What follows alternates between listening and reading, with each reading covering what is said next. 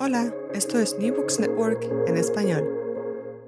Hola, bienvenidos una vez más a New Books en español, un podcast de, The New Books Network. Soy David Román, anfitrión de este episodio, y hoy hablaremos con Guillermo Nicieza sobre su libro Leones del Mar, la Real Armada Española en el siglo XVIII, publicado por la editorial Edad este mismo año. Don Guillermo, bienvenido a este podcast y muchas gracias por aceptar nuestra invitación. Hola, buenos días, David, encantado. Muchísimas gracias por la invitación y, por supuesto, encantadísimo de estar aquí hablando pues, bueno, de, la historia naval española del siglo XVIII y de lo que tengas a bien de preguntarme, por supuesto. Muy bien. Eh, lo primero quería ah, preguntarte si podrías hablarnos un poco sobre tu trayectoria académica y naval, porque entiendo que usted mismo es oficial médico. Eh, bueno, realmente soy de momento todavía opositor, es decir, no he sacado todavía la plaza, estoy en ello, estoy opositando al Cuerpo Militar de Sanidad escala de oficiales médicos, pero bueno, estos últimos años digamos que ha habido un cierto problema con el tema de, presupuestos de defensa, de, convocatoria de plazas, entonces bueno, todavía estoy ahí sin tener los galones, es un poco la, la historia, ¿no? Ah, muy bien, muy bien. ¿Y qué le motivó a escribir este libro? Eh, pues eh, fundamentalmente mi intención siempre fue llevar un poco la, divulgación, ¿no? porque al final es un libro divulgativo de, lo que es la historia naval española, que es yo creo que la gran desconocida dentro de la historia militar o la historia de España. Y bueno, como así como es súper conocida, pues bueno, la historia de la, y la trayectoria, por supuesto, de la Royal Navy, lo mismo que de la, Marina francesa, pues bueno, me, me, pareció que era buena idea pues hacer un libro, por decir de alguna forma, recopilatorio, ¿no? Que, que, bueno, tanto el profano como la persona que ya había leído sobre el tema, pues bueno, pudiera encontrar en un único tomo pues todo lo que le pudiera interesar sobre, sobre lo que era la, eso, la, Real Armada Española del siglo XVIII, pues desde maniobras de vela, náutica, navegación, eh, defensas de costa, construcción naval, en fin, un poco todo, ¿no? Aparte de, por supuesto, eh, las batallas navales más importantes del XVIII y también eh, las expediciones ilustradas, que son precisamente el paradigma de la Marina Española, la Marina Ilustrada, que se llamó. Correcto, correcto. ¿Y eh, ha tenido usted, cuando estaba escribiendo el libro o lo estaba planeando, ha pensado en mentores, en, digamos, personas, eh, libros antiguos o personas que le inspiraron? Sí, la verdad es que, bueno, eh, precisamente mi, mi, prologuista es Agustín Rodríguez, que es, en cierto modo, el, maestro ¿no? de, de, los historiadores navales españoles del, siglo, del siglo XX y del XXI es un hombre que, bueno, ya tiene cierta edad y demás y sigue publicando, en fin, es un hombre que trabaja muchísimo y publica pues por lo menos un par de libros al año sobre diferentes temáticas. Él está más especializado en el siglo XVI y XVII, pero también toca mucho el XVIII. Y bueno, tiene libros fantásticos y, aparte de, bueno, de mentor y, amigo, pues bueno, como digo, es, prologuista, ¿no? Y es una persona en la cual además me ha aconsejado muchísimo en este tipo de, en este libro, ¿no? Fundamentalmente. Luego realmente, pues bueno, hay muchísimos más. De hecho, una cosa curiosa, ¿no? Es que de la historia naval española, tanto de las épocas anteriores como del siglo XVIII, hay bastantes cosas escritas. La realidad es que no, no están divulgadas, por decirlo de alguna forma, ¿no? Son artículos académicos, libros a veces muy técnicos, de hecho, por ejemplo, es bastante famoso dentro del mundillo, ¿no? El corpus documental de la batalla de Trafalgar, escrito por el contrapilante González Ayer. Pero claro, a mí lo que me daba la impresión es que faltaba un poco esa parte más divulgativa, ¿no? Eso, de acercar al, pues, bueno, al, lector mm, no habitual de, historia naval, pues bueno, ciertos eh, conceptos, ciertas... Em, ciertas cuestiones ¿no? que, pudiera entender sin, sin ser ya una persona docta en la materia, que es un poco el problema que yo veía en este tipo de libros. Muy bien, muy bien. El, libro eh, se centra, por supuesto, en el siglo XVIII, en la época ilustrada, es una, época muy particular, pero usted escribe también bastante sobre los antecedentes inmediatos de la Armada, con personas sobre todo que son conocidas, digamos, en los círculos navales, obviamente, pero que no lo son tanto para afuera como Andrés Urdaneta. ¿Querías que me diera un poquito de mm, una pequeña pincelada sobre, sobre estos antecedentes? Sí, a ver, uno de los errores eh, habituales ¿no? de, respecto a la historia naval española es parecer, o al menos la gente es lo que piensa, es que, eh, bueno, fue, digámoslo así, una época dorada, pero muy pequeña, ¿no? Es decir, prácticamente el siglo, pues bueno, desde el descubrimiento de América hasta la Armada Invencible, que es lo que suele además decir concretamente la bibliografía anglosajona, cosa que es totalmente falso.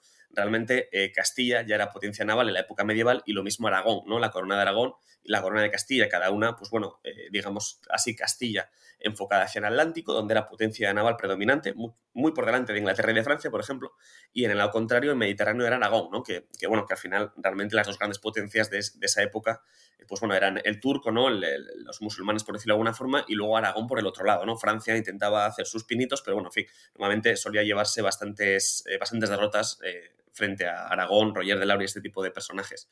Y esto, evidentemente, hay que entenderlo porque eh, a partir de ese momento es lógico que al final fuera España la que descubriera, bueno, Castilla barra España la que descubriera América. Iba a ser España y iba a ser Portugal, ya que eran las dos grandes potencias navales de, pues, de la época tardío medieval y luego que acabaron siendo de la, de la, época moderna, ¿no? por decirlo de alguna forma. Y esto al final se fue extendiendo al siglo XVI, por supuesto, donde España era, eh, siguió siendo, de hecho, potencia predominante a nivel naval, la Armada Invencible no fue apenas, eh, sino pues, bueno, una pequeña mácula en la historia naval española, ya que al año siguiente eh, se produjo la contraarmada inglesa, que fue una derrota todavía mucho más sangrante en La Coruña y en Lisboa. Ahí estaba la famosa María Pita, ¿no? Y luego, posteriormente, pues bueno, el siglo XVII fue, fue un siglo bastante continuista, ¿no? Es decir, el primer tercio, podríamos decir, prácticamente, del siglo, pues bueno, España seguía ganando las batallas navales y fue a partir de casi la mitad, hacia el final, cuando España, pues bueno, comenzó a perder esa hegemonía naval eh, contra fundamentalmente Francia e Inglaterra, ¿no? que ahí sí que empezaron a ser ellos las potencias predominantes. Esto fue lo que se encontró eh, Felipe V cuando fue coronado rey de España en el siglo XVIII y a través de unos grandísimos secretarios de Marina, ministros y demás, ¿no? y bueno, en fin, almirantes también, pues bueno, se reconstruyó, por decirlo de alguna forma, casi de cero eh, lo que fue la Real Armada Española. Así a, mediados del siglo XVIII, España ya era otra vez una potencia naval. De hecho, a principios ya era prácticamente una potencia naval. Y a finales, pues bueno, eh, estaba entre una de las tres más importantes y a, veces me atrevería a decir que incluso era la segunda, ¿no? Muy cerca de, la Royal Navy. Que la Royal Navy hay que entender que era eh, muy importante fundamentalmente en tamaño, pero la Armada Española, digamos que era más eficiente en muchísimo tipo de, cuestiones, ¿no? También, ah, volviendo un momentito al siglo XVI, me llamó la atención que hace hincapié sobre el, momento en el que, a partir de 1561, se prohíbe la navegación de las flotas de galeones entre España y América, más allá de las flotas bianuales. Eh, quería preguntar, ¿esto, esto resulta, la verdad, yo creo que es la primera vez que ocurre en la historia, que de repente, digamos, se, se de esta forma la navegación de todo un gran imperio, con, ni siquiera, digamos, el imperio romano tiene ese tipo de flotas para transportar cosas de un sitio a otro, ¿no? Yo no, no, recuerdo, no se me ocurre ningún antecedente. ¿Es una gran revolución, pero resultó eficiente? Digamos, ¿fue, fue un avance para España?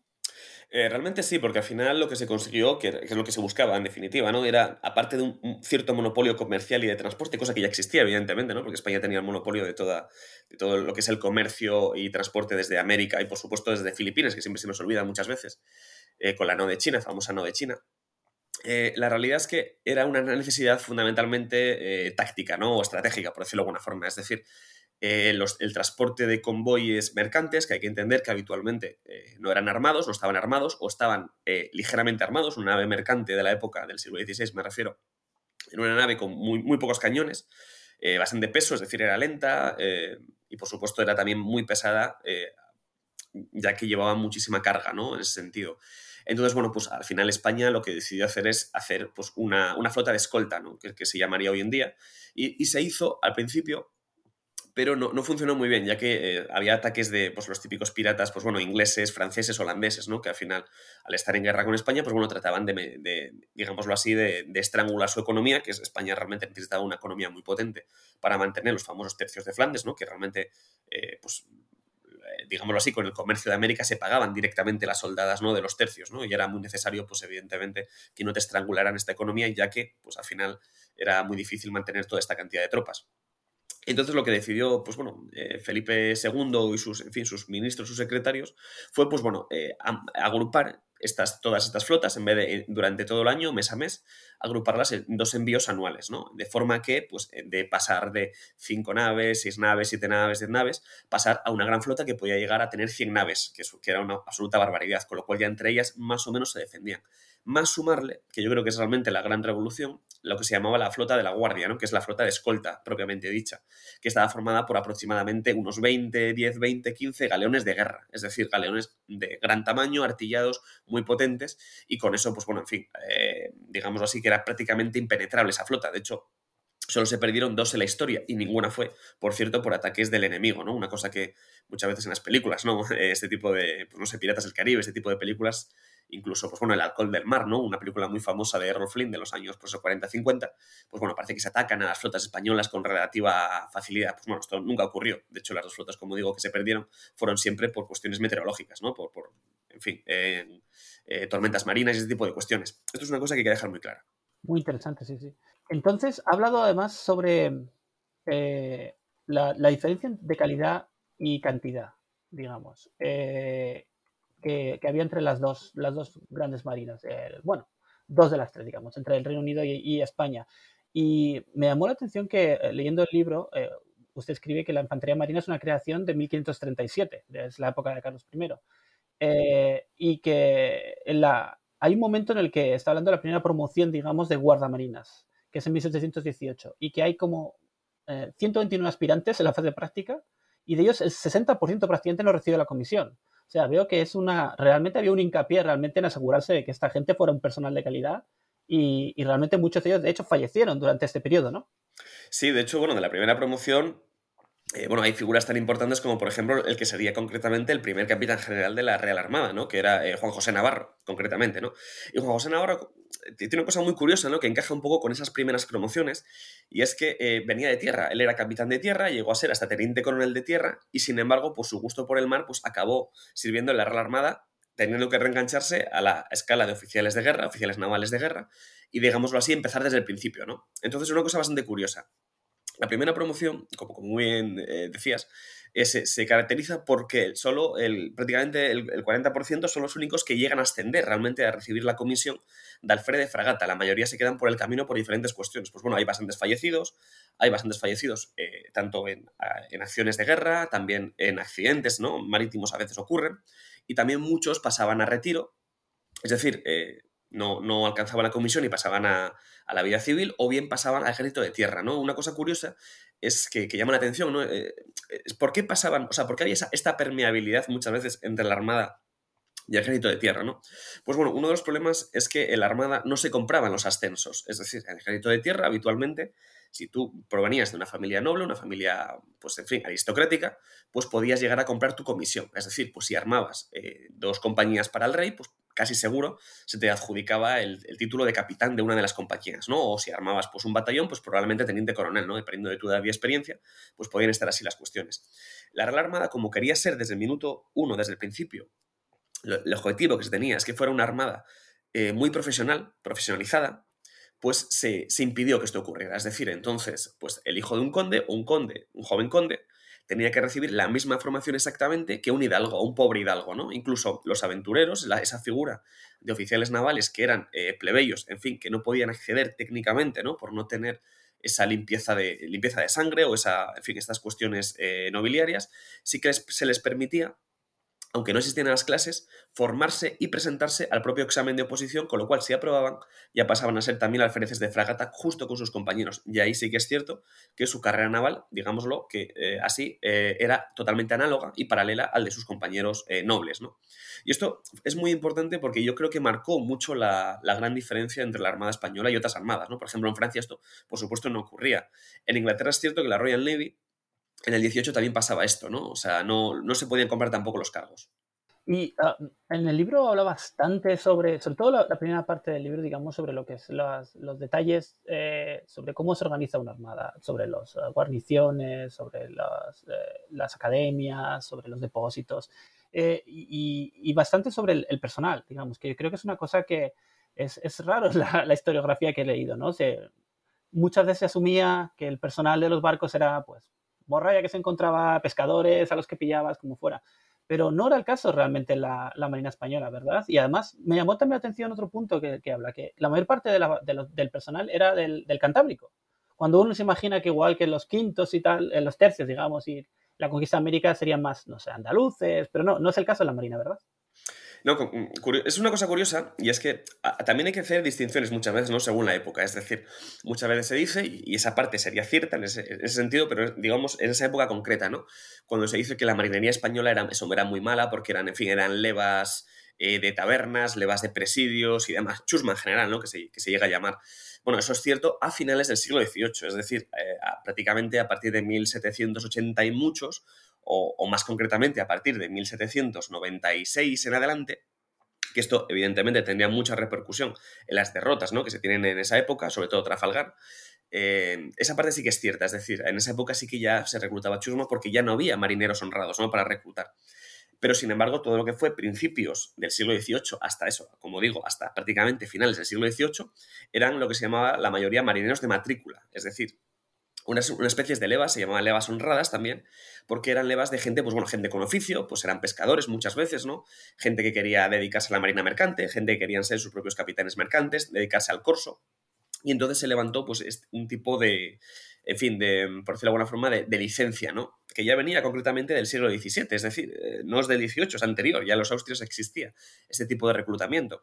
Y entonces lo que se hacía era, pues bueno, eh, si querías dedicarte, por ejemplo, a ser pescador, o ser eh, marino mercante, tenías que servir un tiempo prudencial, un, tiempo concreto en la Real Armada, los, buques del rey. Em, durante, pues eso, dependía un poco de la época, podían ser 10, 15, 20 años, dependiendo un poco de, la época. Y entonces, bueno, pues una vez que cumplías con tu servicio militar obligatorio, por decirlo de alguna forma, ya se te autorizaba a ejercer, pues ya tanto el corso como la, la marina mercante y demás, ¿no? Y esto, pues bueno, al final lo que, lo que garantizaba es que las, dotaciones de los buques de guerra fueran marinos adiestrados, marinos eh, honrados, marinos profesionales y en definitiva muy buenos marinos. Y de hecho de ahí se deduce y de ahí se ve muchas veces, ¿no? Como España a principios del siglo, del siglo XVIII y hasta mediados y últimos, pues ganaba la mayoría de las batallas navales, ¿no? Una cosa que es bastante, en fin, Em, bastante contraria a lo que parece que se dice en la bibliografía británica, que siempre se centran, lógicamente, en la época que ellos las ganaban, que era a finales del siglo XVIII. Pero, como digo, esto es muy importante hacer esta distinción. Y lo mismo pasa un poco con los oficiales de guerra. Entonces, en respecto, por ejemplo, como, muy bien me preguntabas, eh, sobre los lugares ¿no? de, recluta y de dónde venían, pues bueno, a principios del siglo XVIII prácticamente casi toda la marinería se reclutaba, eh, más que marinería, diría oficiales de mar, es decir, todo este tipo de, eh, pues bueno, gente ya formada, ¿no? En ciertas cuestiones marineras, con cierta experiencia, se reclutaban en el Cantábrico, que era la zona natural, además de, recluta, de recluta naval del siglo, vamos, desde la época medieval hasta el siglo prácticamente XVII, pues la, mayor parte, el 80% de los reclutados diría que eran, eran del norte, ¿no? De todo el Cantábrico, Galicia, Asturias, eh, Cantabria, en fin, País Vasco y demás. Eh, esto especialmente se dio en, en, los oficiales de guerra, en los oficiales navales. Y la, pregunta eh, lógica es por qué. Bueno, porque estas zonas concretamente tenían un mayor porcentaje de hidalguía, ¿no? Es decir, había más nobles por habitante que, por ejemplo, en zonas del sur o zonas del interior de. o, zonas de Levante incluso, ¿no? Entonces, claro, por ejemplo, hay zonas de Asturias o zonas de, Vizcaya, ¿no? Que es bastante típico, donde el 80% de, de la población era hidalga. Es decir, e, esa parte para, para digámoslo así, para que fueras. Eh, reclutado o para que pudieras presentarte voluntariamente a oficial de guerra, pues ya la tenías, porque ya eras hidalgo. Entonces, esta es una de las cuestiones que, son más curiosas y más interesantes. Luego es cierto que, por ejemplo, a finales, mediados finales del siglo XVIII, la mayor parte de la recluta, digámoslo así, de, entre comillas, de chusma o de gente no tanto honrada, sí que eran, por ejemplo, de la zona del sur y de Levante, ¿no? Porque al final era donde había más, pues bueno, en ese sentido, más... Eh, pues por ejemplo en Cádiz había, pues eso, el hecho de todas las flotas de América llegar, pues bueno, siempre se agrupaban pues mayor gente, digamos así, de oficios un poco más dudosos y demás, ¿no? Por este tipo de cuestiones que eran ciudades más grandes. Al final hay que recordar también que Cádiz era la capital, capital naval de España, ¿no?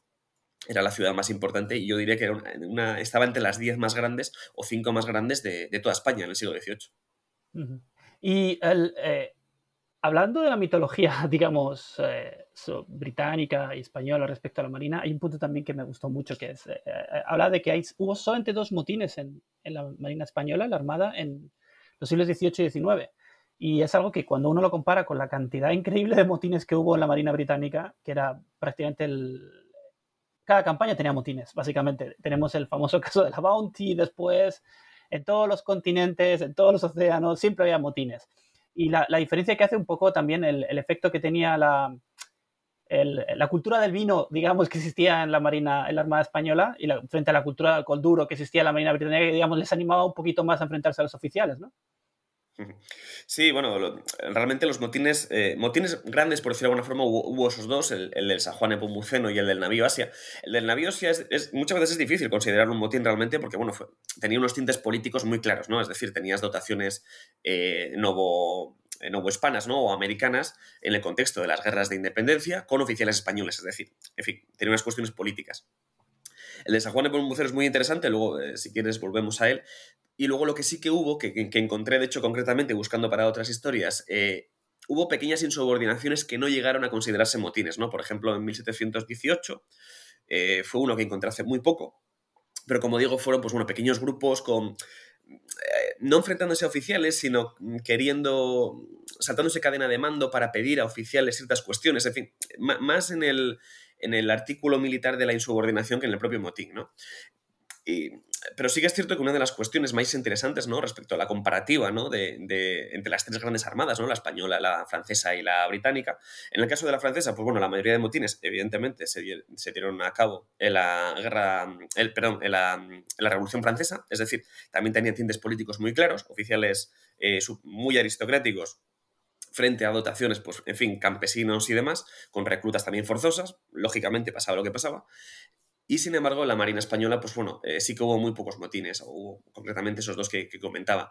Las razones, como, como, muy bien comentabas, pues bueno, fundamentalmente yo, yo diría que hay que buscar entre tres, tres, cuestiones fundamentales, ¿no? Una de ellas, pues evidentemente es que en España el alcohol duro generalmente no se llevaba de dotación, es decir, no se daba para los hombres, se podía dar puntualmente aguardiente, pues este tipo de, de cuestiones, antes de las, de las de las batallas o cuando estaban eh, enfermos o incluso cuando estaban heridos para operarlos, el cirujano y demás, pero habitualmente no era frecuente para nada que se diera este tipo de alcohol duro, lo que solía darse, sí que había eh, en, la propia dieta del marinero, pues se estima, de dependiendo de la época, ¿no? De, medio litro a un litro de vino diario. Hay que entender que es vino aguado, es decir, no es un, no es un vino reserva de Rioja, por ejemplo, ¿no? que nos podemos tomar hoy en día, y además se repartía en las tres comidas, de forma que al final se tomaban que pues es un vasito, un vasito y medio de vino en cada comida, lo cual era muy difícil realmente eh, estar ebrio ¿no? durante el servicio. Luego también, por ejemplo, eh, estaban prohibidos totalmente los, los juegos de, azar, ¿no? Los juegos de, sobre todo de apuesta, ¿no? Los naipes, los dados. Esto en la, Royal Navy, pues bueno, pasaba todos los días y todas horas prácticamente, ¿no? Con lo cual al final siempre había pendencias, había cuestiones, ¿no? De, apuestas. En, es muchas veces los oficiales españoles sí que, eh, digámoslo así, hacían la vista gorda si los hombres jugaban sin apostar. La apuesta, sin embargo, pues bueno, en la tradición católica se considera un vicio, ¿no? El vicio ese de la apuesta. Entonces, pues bueno, sí que es verdad que si apostaban ya, ya había problemas. Si no apostaban, pues bueno, muchas veces el oficial, por tener a los hombres entretenidos, pues digamos que hacía la vista gorda, ¿no? Y luego otra de las cuestiones fundamentales, eh, a mi parecer, probablemente de las más importantes, es que, por un lado, si bien las ideas revolucionarias francesas en España realmente no calaron, es decir, en las dotaciones españolas no calaron para nada, con lo cual no tenían problema ni tenían intención ninguna de enfrentarse a sus oficiales. Y luego otra cosa también muy importante que es complementaria a esta, es que en, los navíos eh, españoles típicamente la dotación de infantes de marina, es decir, la guarnición del buque, que siempre estaba al servicio de los oficiales, eh, era muy amplia. Es decir, había muchos más infantes de marina proporcionalmente en un navío español que en un navío británico. ¿Esto qué importancia tiene de cara al motín? Bueno, pues es que precisamente quienes iban a sofocar el motín eran los infantes de marina, que además en España concretamente se evitaba que compadrearan excesivamente con los marineros, ¿no? Es decir, eran como dos clases eh, un poco distintas, ¿no? De hecho, tenían sus propias penas, sus propios castigos, cada uno la suya, y entonces los infantes sí que es verdad que se les consideraba gente leal, gente más, pues bueno, más honrada en ese sentido, ¿no? Al ser soldados, porque realmente eran soldados, y estaban siempre al servicio, como digo, de los oficiales. Y luego, por otra parte, pues evidentemente, también, esto también hay que decirlo, las dotaciones españolas eh, no navegaron, digámoslo así, lejos de puerto tanto como las británicas. Los británicos pues llegaron a estar pues hasta dos, tres, hasta incluso cuatro años lejos de puerto, lejos de sus familias y demás, ¿no? por la propia, en fin, estrategia y táctica española y tal como se dieron los, los em, el contexto de, la situación histórica, pues las flotas españolas generalmente navegaban durante unos pequeños meses, ¿no? Es decir, no estaban ni mucho menos un año o dos años eh, lejos de puerto, con lo cual al final, pues bueno, eh, también esto debido, por supuesto, a los bloqueos británicos, ¿no? De los puertos, pues se pasaban casi, casi más tiempo eh, muchas veces en el puerto, bloqueados o anclados, que navegando en alta mar, ¿no? Con lo cual, pues bueno, al final, claro, tenían dispensas para ir a ver a sus familias, esto en el libro lo, creo que lo comento, luego eso, luego los oficiales les daban, en fin, les permitían dormir en tierra, bueno, en fin, esto digámoslo así, que había una cierta mm, facilidad, ¿no? Para que la gente, pues bueno, viera sus familias y se encontrara más a gusto. Claro, claro. Justo e-, ese, ese punto, digamos, que era, lo, vi muy importante por, los bloqueos, ¿no? Hay, la, historia británica naval tiene estos bloqueos interminables de Toulon, de Brest, ¿no? Es una cosa que, no, no, no, lo hacían ni, ni, en Francia ni la Armada Española. Y, y, claro, eso es una presión tremenda para la marinería, tener que estar años y años ahí eh, unas cosas que además eran, digamos, no solamente el suministro era tácticamente difícil, no tenían, obviamente no tenían motores, era desde el punto de vista marinero era una cosa fascinante tener que mantenerse delante de un puerto cuando no tienes la posibilidad de... pelearte contra el viento tan fácilmente, ¿no? Eh, y, esto cómo, cómo se imbrica dentro de la diferencia que aparente, quería preguntar, eh, preguntarle sobre esto, la diferencia aparente en la gran estrategia, digamos, de España y Francia frente al Reino Unido, ¿no? La idea de que, que existe mucho en la historiografía británica, de que el Reino Unido invertía mucho en la Marina, porque era un país más pequeño, con una economía que realmente solamente fue comparable a la de España y Francia al final del siglo XVIII, que tenía menos gente y que gran parte de su capital humano y, su inversión militar estaba en la Marina, mientras que España y Francia, la mayor, eh, digamos, su fuerza principal era el ejército de tierra, ¿no? Y cómo esto, esto lleva a que, digamos, el, Reino Unido tenga una actitud más agresiva, más de buscar la batalla y de buscar el, dominio de los mares y que sean batallas decisivas en el mar, mientras que España y Francia están pensando que el mar es una parte de su, de su estrategia y que no necesariamente es tan importante derrotar a la, Marina Británica, ¿no? Quería preguntarle un poco cuál es su opinión, cómo ve esta, esta diferencia. Bueno, yo creo que en ese sentido los, eh, los, ingleses primero y luego los británicos siempre tuvieron claro una cosa que es muy importante, ¿no? Eh, bueno, pues Gran Bretaña evidentemente es un archipiélago, es decir, está formado fundamentalmente por dos islas, ¿no? Irlanda y, Gran Bretaña. Y esto lo tuvieron muy claro desde, prácticamente desde la época tardío medieval, por decirlo de alguna forma. Eh, en el siglo XVIII tenían clarísimo que realmente sus enemigos iban a llegar por mar, evidentemente, ¿no?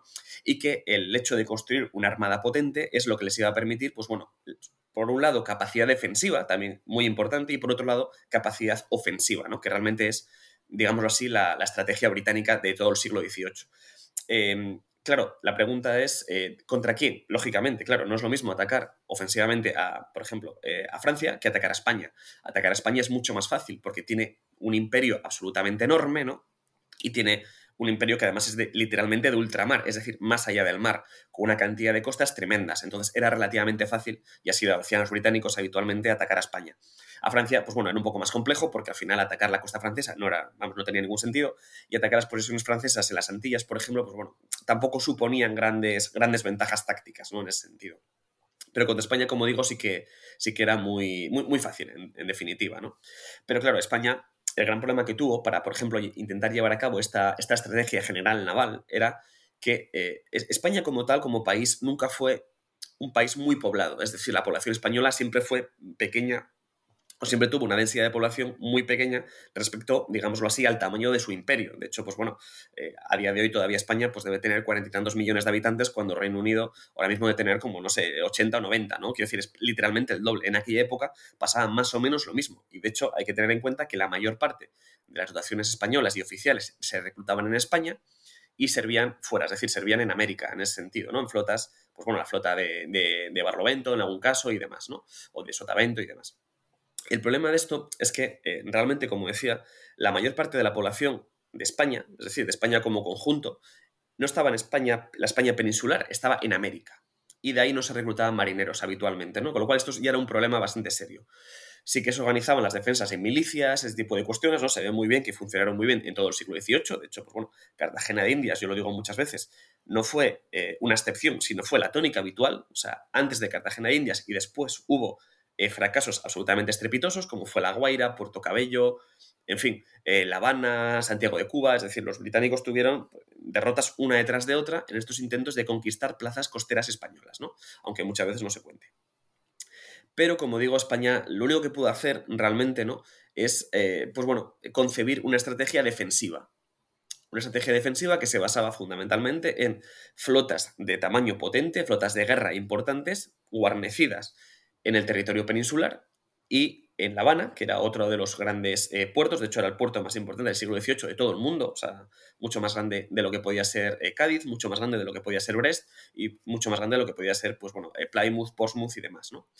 Em, entonces, al final eso España, pues bueno, tenía sus flotas digámoslo así, diseminadas, ¿no? Entre Ferrol, Cádiz y Cartagena en España, y luego, pues bueno, otra grandísima flota en el, en el, en el Caribe, en, en La Habana, ¿no? De hecho, precisamente, esta flota de La Habana era la que impedía que hubiera piratería contra las posesiones españolas. Esto tampoco se dice y, por supuesto, Piratas del Caribe, este tipo de cuestiones, eh, parece que lo ocultan, ¿no? O, no quieren hablar de ello. La piratería afectó más, de forma más importante y más grave a Reino Unido, fundamentalmente a las zonas de las Trece colonias y a las Bahamas, que a España. ¿Por qué? Porque España tenía una flota muchas veces de hasta 10 navíos de línea en, La Habana. Es decir, ningún pirata en su sano juicio, que desde luego eh, podían ser gente, en fin, eh, muy dudosa, pero no eran imbéciles, pues no se les ocurría atacar ningún convoy español que estaba protegido pues, bueno, por fragatas y hasta por navíos de línea. Esto es una de las razones por las cuales eh, la piratería a España casi, casi nunca le afectó realmente, ¿no? ¿Qué le afectó a España? Que esto es importante también, el contrabando, realmente, ¿no? De hecho, la guerra de la, guerra de la oreja de Jenkins o la, oreja de la, guerra del asiento, el problema por el que se libró es que Reino Unido hacía contrabando con, en las posesiones españolas. Esto es, esto es una cuestión. Entonces, como decía, em, ¿qué estrategia tuvo que llevar a cabo España en ese sentido? Pues bueno, eh, en América lo que hizo fue, aparte de La Habana, eh, destinar buques menores, es decir, las famosas cañoneras de Barcelona, también las hubo en América. Sobre todo también hubo muchísimos bergantines, goletas, corbetas, fragatas, es decir, naves un poco más pequeñas, que lo que hacían era fundamentalmente guardacostas, ¿no? Trabajo, funciones de guardacosta, policía naval, eh, muchas veces escolta, pues bueno, este tipo de cuestiones para proteger las costas de los ataques, eh, pues eso, británicos, franceses no tanto en aquella época, en el 18, que eran, aliadas, pero por ejemplo también holandeses, ¿no? Entonces, bueno, eh, ¿le salió bien a España esta estrategia? Pues bueno, yo diría que razonablemente bien durante el siglo XVIII, ¿no? Teniendo en cuenta que, bueno, de las grandes derrotas, pues la más famosa podría ser precisamente la de La Habana, ¿no? De las, tres, reyes del Morro y demás, y otra en Filipinas en el 62-63, 1762-63, el resto de los ataques británicos a costas españolas casi siempre fracasaron, y, algunas veces incluso muy estrepitosamente. Con lo cual yo diría que la estrategia española más o menos funcionó. Ahora, hubiera sido preferible llevar a cabo, eh, digámoslo así, un poco con el adagio este de la mejor defensa es un buen ataque. Bueno, también lo realizó España muchas veces. De hecho, concretamente hablaba el otro día en una conferencia de la famosa Armada de 1779, que es muy poco conocida, donde España eh, puso eh, al servicio aliado, es decir, con Francia, 36 navíos de línea y Francia otros 30, es decir, 66 navíos de línea. ¿Qué hizo la flota británica? Pues esconderse en sus puertos, básicamente. No, podía luchar en aquel momento en el Canal de la Mancha contra una fuerza de, semejante tamaño, ¿no? Hay que tener en cuenta que Reino Unido para aquella época tendría casi no llegaba a los 100 navíos de línea y estaban destinados, pues bueno, en diferentes, en diferentes cuestiones, ¿no? En Gibraltar unos, en América otros, en fin, en la zona de la India otros. Y lo que hicieron fue básicamente retirarse. Y esto con, una, con un ejército de 40.000 hombres que se hubiera desembarcado, que es la idea que se tenía, en Reino Unido, pues literalmente hubieran marchado sobre Londres, porque es que Reino Unido no tenía esa cantidad de casacas rojas, ¿no? Destinados en aquel momento. Y además, evidentemente, también coincidiendo con la, independencia de las 13 colonias, ¿no? Esa guerra tan costosa que estaban librando los británicos en suelo americano. Con lo cual, bueno, España también llevó a cabo, digámoslo así, sus, pinitos de, ofensiva, intentos de desembarco y demás, que bueno, en esta cuestión, por cuestiones meteorológicas, no pudieron llevarse a cabo pero, en fin, digamos que llevaba una estrategia bastante dual. Y de hecho, contra otras potencias, como por ejemplo contra Argel, contra el Imperio Otomano, sí que llevó a cabo grandes operaciones ofensivas, como por ejemplo ese grandísimo desembarco de Orán y Mazalquivir, muy importante que se, ha estudiado en todas las academias militares desde el siglo XVIII. Y, otras cuestiones, ¿no? Como, por ejemplo eso, Argel, como decía, y otros tantos más que funcionaron muy bien realmente. Ha hablado de piratería antes. Quería preguntarle porque esto fue una época, justo el siglo XVIII al principio, el siglo XVIII fue una época dorada. Escribió un libro sobre cómo hubo un montón de marinos desempleados tras la Guerra de Sucesión Española que se buscaron la vida, digamos, en, en este negocio. Y quería preguntar un poco sobre el límite entre piratas y corsarios. Eh, un poco si lo podría explicar y hasta qué punto se cumplía este límite. Sí, bueno, la época dorada de la piratería, como bien dices, se, estima que fue justo después de cuando se desbandaron las flotas en la, tras la guerra de sucesión española, ¿no? De hecho, Reino Unido, ya Reino Unido, eh, tenía, eh, pues, en fin, una grandísima flota, o sea, una flota mucho más grande de lo que podía realmente mantener. Y entonces lo que hizo fue empezar a desbandar marineros. Esos marineros, muchos destinados en América, ¿qué hicieron? Pues bueno, dedicarse a lo que podían buenamente, ¿no? Pues que era la piratería. Eh, la gran diferencia entre la piratería y el corso es la licencia, es decir, em, la, la, patente de corso, ¿no? que es realmente la forma oficial de llamarlo. La patente de corso no es otra cosa que una licencia que el rey otorgaba a los marineros o a los oficiales para, en su nombre y amparados por sus eh, reales armas o, por su pabellón, por decirlo de alguna forma, eh, tenían permiso para luchar, para atacar y para, pues bueno, capturar naves de enemigos. Es decir, eh, solo se podían atacar naves enemigas, no se podían atacar naves, por supuesto, aliadas, ni muchísimo menos de tu propio país. Los piratas, en ese sentido, no tenían ningún problema, vamos, ningún miramiento en hacerlo. De hecho, como decía antes, precisamente, los piratas británicos, los piratas ingleses, atacaban preferentemente posesiones inglesas o posesiones británicas y convoyes británicos. O sea, así de claro, ¿no? Esta, es la gran diferencia, fundamentalmente. Por supuesto, la diferencia también es luego cuando capturaban a los piratas o no. Es decir, cuando se capturaba un pirata, habitualmente, y esto España lo hacía de forma sistemática, los ahorcaba a los puertos en un juicio sumarísimo. Es decir, eran, eran eh, criminales, en definitiva, ¿no? La piratería pues, estaba llevada a cabo por criminales y se ahorcaba. ¿Qué pasaba con los corsarios? Pues bueno, muchas veces los corsarios, dependiendo de la época y del país, por ejemplo, España, los corsarios británicos muchas veces sí que les, sí les acusó de piratería, incluso a muchos se les juzgó como piratas y a otros no, ¿no? Eh, esto dependía un poco de, las épocas, como digo, y de la situación, también de los contextos, evidentemente, ¿no? Porque como muy bien decías, la línea entre la piratería y el corso, pues bueno, muchas veces es muy, estrecha, ¿no? O, está muy diseminada. Eh, ¿Atacar a un navío mercante es piratería o corso? Pues bueno, depende, ¿no? Si atacas a un enemigo, pues podría ser considerado eh, corso. Incluso los oficiales navales de la Real Armada o de la Royal Navy podían hacerlo. O sea, estaba dentro de, amparado dentro de, de, digámoslo así, de la táctica de la guerra, ¿no? Eso se hacía y de hecho en la, costa, en el litoral de Cádiz, esto durante las guerras napoleónicas se hizo pues todo, todo el tiempo, ¿no? Pues españoles atacando mercantes de Gibraltar y británicos atacando mercantes eh, de Cádiz, Algeciras y demás. O sea, era una cosa muy frecuente. Ahora, eh, atacar el mercante, matar a la dotación, secuestrar, ¿esto era corso o era piratería? Bueno, esto ya era piratería, fundamentalmente. Y ahí sí que esto ya no estaba amparado por eh, las leyes de la guerra, por decirlo de alguna forma, porque si lo hubiera hecho un buque o lo hiciera un buque corsario, lo que se hace con la gente que se captura, pues es ponerla en, un puerto franco o en un puerto, llevarles incluso, eh, transportarles hasta un puerto de su, de su propio país, ¿no? Es decir, la, forma de tratar a los prisioneros pues era muy distinta, fundamentalmente. Sí, sí. Y eh, hablando de esto, quería preguntarles por Antonio Barceló, que se lleva una, parte importante del, libro, una parte que a mí me resultó fascinante porque conocía el caso, el personaje muy de oídas.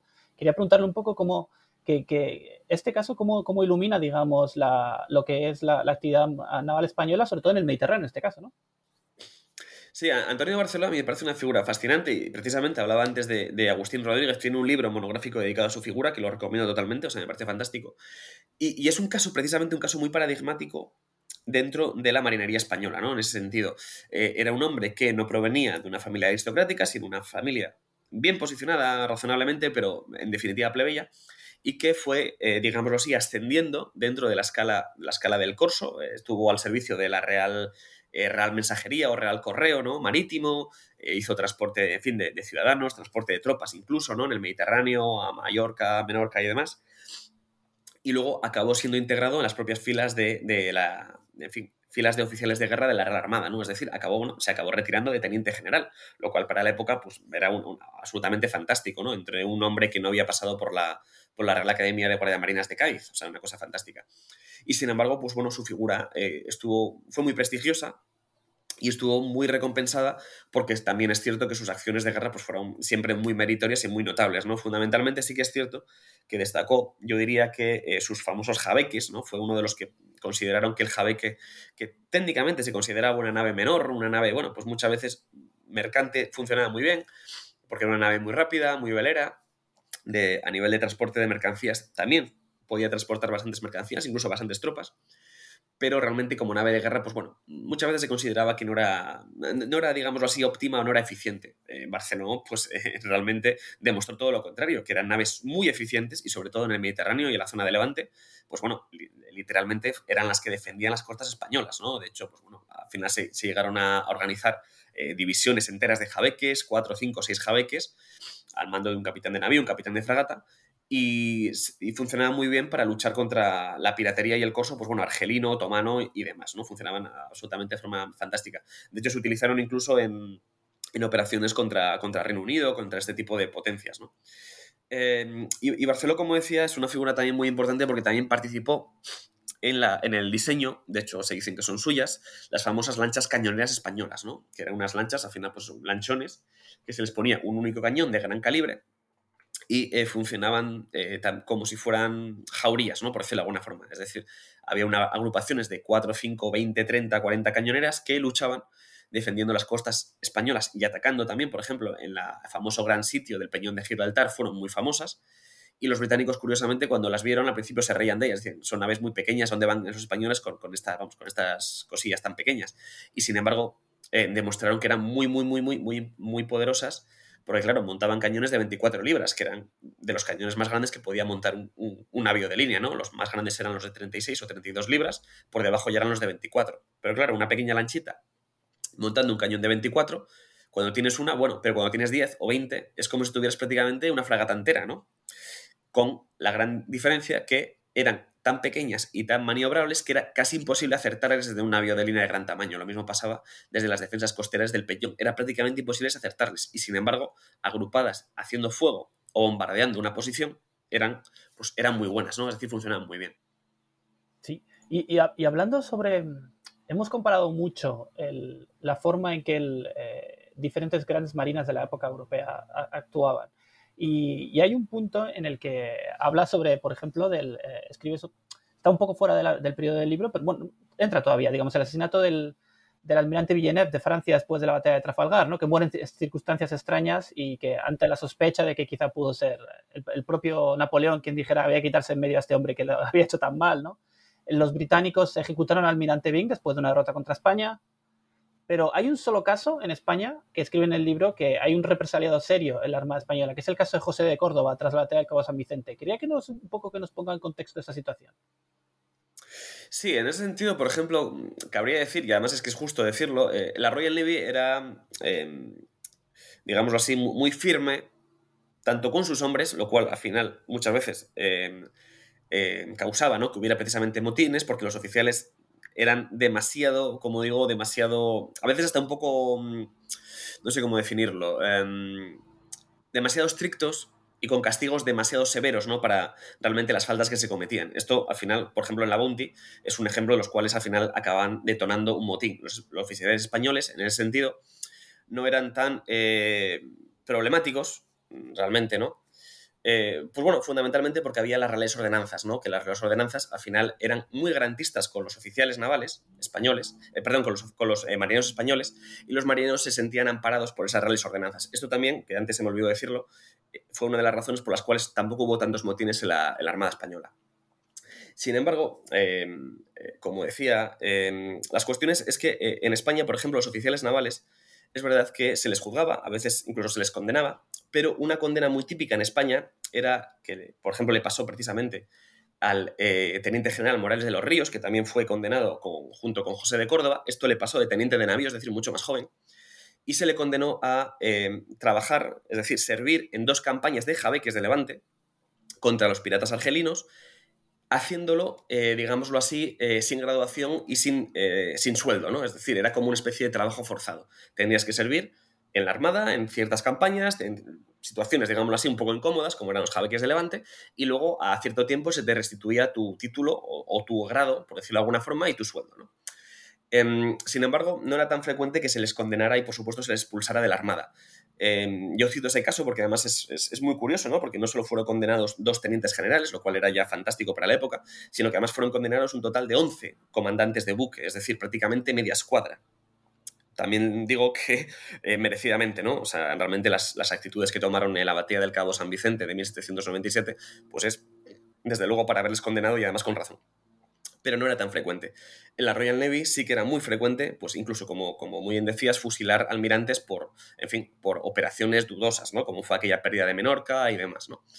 Eh, en la Marina Francesa, un poco como en España, pues bueno, al final eh, oficiales aristocráticos, muchos de ellos muy bien posicionados precisamente en la corte, en fin, con la Secretaría de Marina y demás, pues bueno, se solía levantar un poco más la mano. Uno que recuerdo ahora mismo pues era el, conde de Orvilliers, que precisamente en esa campaña que comentaba antes de 1779 en el Canal de la Mancha, pues bueno, al final fue destituido, más bien se le, pues bueno, se le dimitió, por decirlo elegantemente, eh, ya que pues bueno, la campaña había fracasado y había tomado una serie de, decisiones pues bastante, yo diría, bastante dudosas. ¿no? Otro, otro punto, digamos, que creo que es interesante, el contraste que ofrece en el libro es sobre la tecnología. Eh, no hemos hablado mucho de esto, pero la verdad, escribe bastante en el libro sobre esto y es un tema que yo creo que se cubre muy poco también. Escribe como, el, por ejemplo, el, el navío San José fue capturado en la batalla hasta el Cabo San Vicente, acabó como buque insignia para Horatio Nelson, ¿no? Y como el, España tuvo un barco que sirvió al Rayo, creo que es, sirvió 54 años en la Armada, digamos, o sea, eh, luego tuvo también mucha fama, tuvieron mucha fama los cañones de hierro negros producidos en, Burgos. Eh, Eh, es realmente interesante como, a pesar de la imagen muy propia de la Linda Negra, digamos, de la Armada Española como algo que está ya pasado, en decadencia, como realmente estaba en la, en la cúspide, digamos, de la tecnología de la época. Sí, de hecho, bueno, quiero decir, esto lo, he comentado alguna vez y, yo creo que realmente es así, ¿no? Em, realmente España fue potencia naval no por cantidad de hombres, no por cantidad de navíos, como pudo ser la Royal Navy, sino por tecnología. Es decir, cuando eh, luchas en minoría, la única forma de igualarte a tus enemigos, incluso a superarlos, es teniendo una tecnología superior. ¿no? Y en ese sentido, la Armada Española, desde prácticamente desde la época de Patiño, ¿no? el primer intendente general de Marina, lo entendió perfectamente y de hecho consideró que, bueno, que, que así debía hacerlo. ¿no? Y, ahí, ahí, vienen precisamente esa gran tecnología naval española de, inicios del siglo XVIII con el famosísimo sistema Gaztañeta, el sistema español que se llamó además, que además estuvo vigente como prácticamente 50 años, hasta prácticamente mediados de siglo, ¿no? Y, era muy importante porque fue el primero realmente en España en destacar la construcción naval desde un punto de vista científico. Es decir, ya no se hacían los navíos o los galeones como se hacían hasta esa época de forma, pues bueno, em, artesanal, ¿no? Es decir, cada navío se hacía con un asentista particular, con carpinteros de ribera, en fin, este tipo de cuestiones más artísticas muchas veces, ¿no? Artesanales que, una cierta construcción eh, eh, en serie, ¿no? Y fue cuando precisamente aparecieron en España eh, las series de navíos, es decir, navíos gemelos entre sí, construidos todos con los mismos planos. Fue también cuando empezaron a construirse los planos y cuando empezaron a diseñarse las quillas, en fin, este tipo de cuestiones sobre planos reales, ¿no? Es decir, no se iban adaptando según como les pareciera a los, a los eh, ingenieros o a los eh, carpinteros o calafates, sino que ya venía diseñado. Esto, pues al final, se fue desarrollando en España hasta el punto de que esto no se suele decir tampoco. Yo, esta es una anécdota muy, muy curiosa que suelo contar y me gusta mucho contar. Es, em, por ejemplo, el, navío Princesa, ¿no? El navío Princesa, construido con el sistema Gaztañeta en 1730 y tantos, no recuerdo exactamente el. o 40, por, por no, 40, no, 40 fue cuando fue. No, 30, si no recuerdo mal. Em, que ya fue construido em, con eh, otros ingenieros, ¿no? que eran Nautran y Boyer y demás, pues bueno, fue un navío que en cierta batalla naval, cierto escaramuza más bien, estuvo combatiendo durante casi seis horas contra tres, cuatro y hasta cinco navíos británicos. ¿no? Al final, evidentemente, fue capturado, pero los británicos quedaron tan asombrados con la tecnología de ese navío que lo llevaron a Plymouth, lo desmontaron, lo estudiaron y con lo que descubrieron de ese navío, lo que hicieron fue modificar y mejorar sus establishments, ¿no? que son sus tratados de construcción naval, los de 1744 y 1745, y según esos tratados, ¿no? y con algunas mejoras posteriores, se construían navíos tan famosos como el Victory, por ejemplo, ¿no? o el Britannia. Es decir, los navíos más famosos británicos del siglo XVIII tenían de base una tecnología española. Esto es una cosa que cuando se cuenta, la gente habitualmente, pues bueno, parece que implosiona, ¿no? Porque es como que España, eh, España tenía tanta tecnología, sí, evidentemente tenía tecnología. De hecho, por eso se llama la Marina Española la Marina Ilustrada, cosa que no se dice de la Marina Francesa y, por supuesto, tampoco de la Royal Navy, ¿no? Sí, sí. Em, bueno, eh, quería, quería animar a todos los, realmente a todas las personas que nos estén escuchando a comprar el libro porque realmente es fascinante. Hay tantos temas más de los que podemos hablar. Habla de la primera mujer marinero de España, Ana María de Soto, también, ¿no? Un caso también. Este es otro caso de estos que habrá monográficos, entiendo también sobre este caso, ¿no? Porque resultó curioso, ¿no?